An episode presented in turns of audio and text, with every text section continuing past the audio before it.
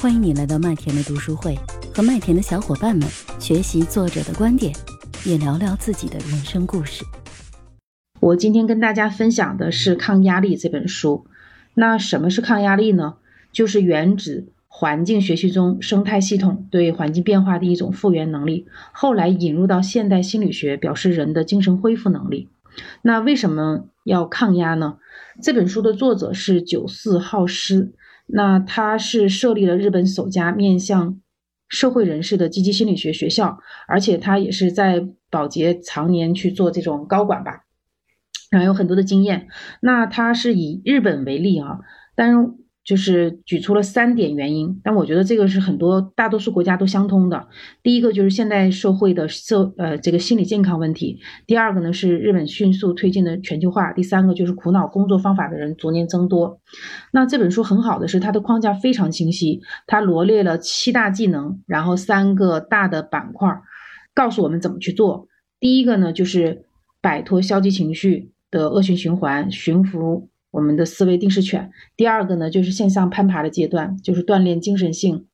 弹性肌肉。第三个呢，就是通过克服逆境，然后让我们获得个人成长。那首先第一个板块就是这个消除我们的呃消极情绪的这个恶性循环，主要是在这个行为上，通过运动、音乐、呼吸、写作，然后可以让我们产生内啡肽啊、多巴胺、血清素，然后可以抵御抑郁。这个点我觉得跟我们上一本分享的那个心流是有异曲同工的地方，而且它就是可能就是角度不同，心流是让我们如何产生幸福的体验，然后这本书的角度更多的是怎么去克服抑郁，但是我觉得都是相通的。第二个呢，就是在这个克服这个消极情绪之后呢，就是我们寻复我们的思维定势权。呃，为什么这么说呢？因为其实刚才大家也说了。我们人很多的时候，其实都是一种思维定式。那这个思维定式形成之后，其实是在这本书里，它比比喻成就是这个定式犬，就是我们的心里头，人的心里头会有这么七只犬盘踞在我们的心里头。一旦但凡出现这个情况的时候，那些声音就像狗一样，然后在乱叫。然后他举出了七种这个定势犬：批评、正义、投降、放弃，然后忧虑、内疚、冷漠这七个犬。然后怎么产生的呢？比如说这个批评，然后这个批评犬其实就是更多来自于我们内心，就是喜欢可能有的时候是那种无意识的，是责怪、责备别人，然后就会内心有那种愤怒的声音。他这个愤怒的声音其实就是那个那那只狗在叫。其实我们可以把刚才那那几种就是思维定势犬。理解成各种的情绪，其实那不一定是我们真正的自己。然后，但是那个呢，就是相当于是一种固定思维，把我们捆住了。我们慢慢去意识它，它之后呢，就是比如说你想这个批评的时候，你知道那个责备、责怪的声音出来的时候，那你就告诉自己，那我就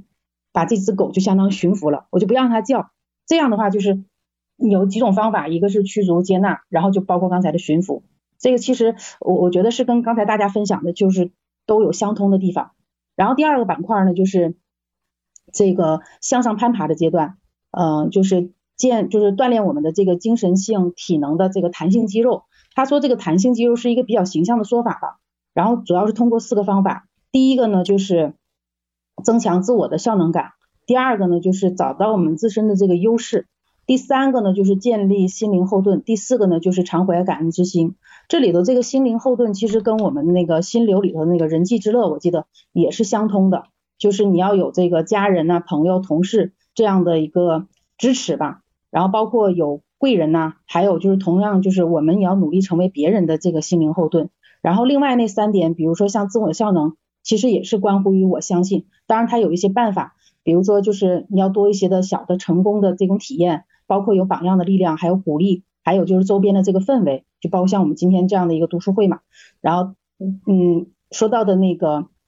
找到自己的这个优势这个点，我觉得也非常棒。就是，嗯，也是就是说扬长避短吧。他也说了一句话，就是劣势的那个点是永远不可能成为优势的，所以还是要找到你擅长的那个点。然后最后他这个感恩日就是感恩之心的时候。他提了三个，比如说写感恩日记，还有就是三件好事，还有写这个感恩信，这个都能提高我们的这种幸福感。然后最后一个板块呢，就是克服逆境。他嗯，书里头就是例举了这个松下幸之助吧，他的一个经历。嗯，因为大家也知道，就是在应该是在二战的时候，就是那个之前，其实幸之助就已经是经营之神了，但是因为可能他的一些选择吧，就是也是把公司就是卷入到这个政治的这个漩涡当中，所以就是到了这个人生谷底。那后来他其实通过一系列的努力，跨越了这个危机，然后带领这个松下获得全球的这样的一个成功，也是东山再起吧。然后最后就是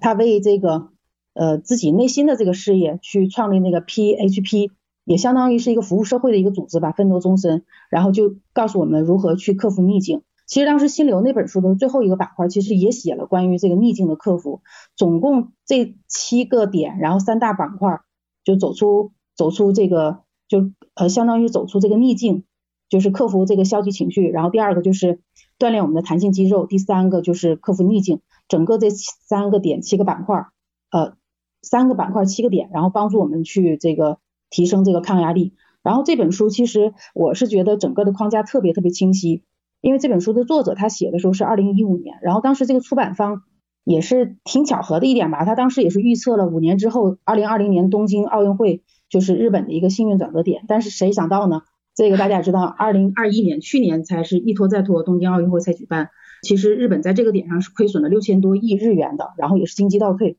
包括现在的全球的一个经济。现状吧，也是重重危机，包括现在的这些疫情啊什么的。其实我反倒觉得《抗压力》这本书，